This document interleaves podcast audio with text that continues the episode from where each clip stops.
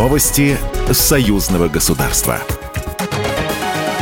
Здравствуйте, в студии Екатерина Шевцова. Президент России Владимир Путин встретится 6 апреля с президентом Беларуси Александром Лукашенко, сообщили ведомости со ссылкой на два источника, близких к администрации президента и дипломатическим кругам. В этот день состоится заседание Высшего Госсовета Союзного государства. Россия и Беларусь будут представлены первыми лицами, утверждает один из источников издания. По его словам, в повестке будут вопросы, связанные с совместной борьбой с санкционным давлением, а также обеспечением безопасности.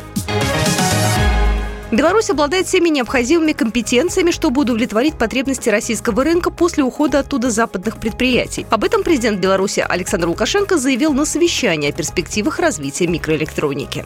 Поле для работы и дальнейшего развития у нас огромнейшее.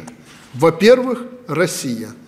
Наша страна обладает всеми необходимыми компетенциями, чтобы удовлетворить потребности российского рынка после ухода оттуда западных предприятий. Это шанс, и мы его должны использовать.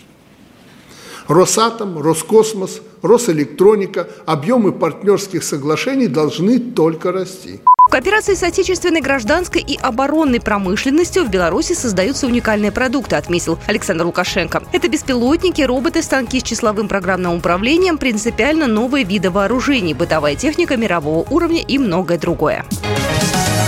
День Конституции Беларуси отметили в Москве в посольстве Республики Беларусь. Дмитрий Крутой, чрезвычайный полномочный посол Республики Беларусь в Российской Федерации.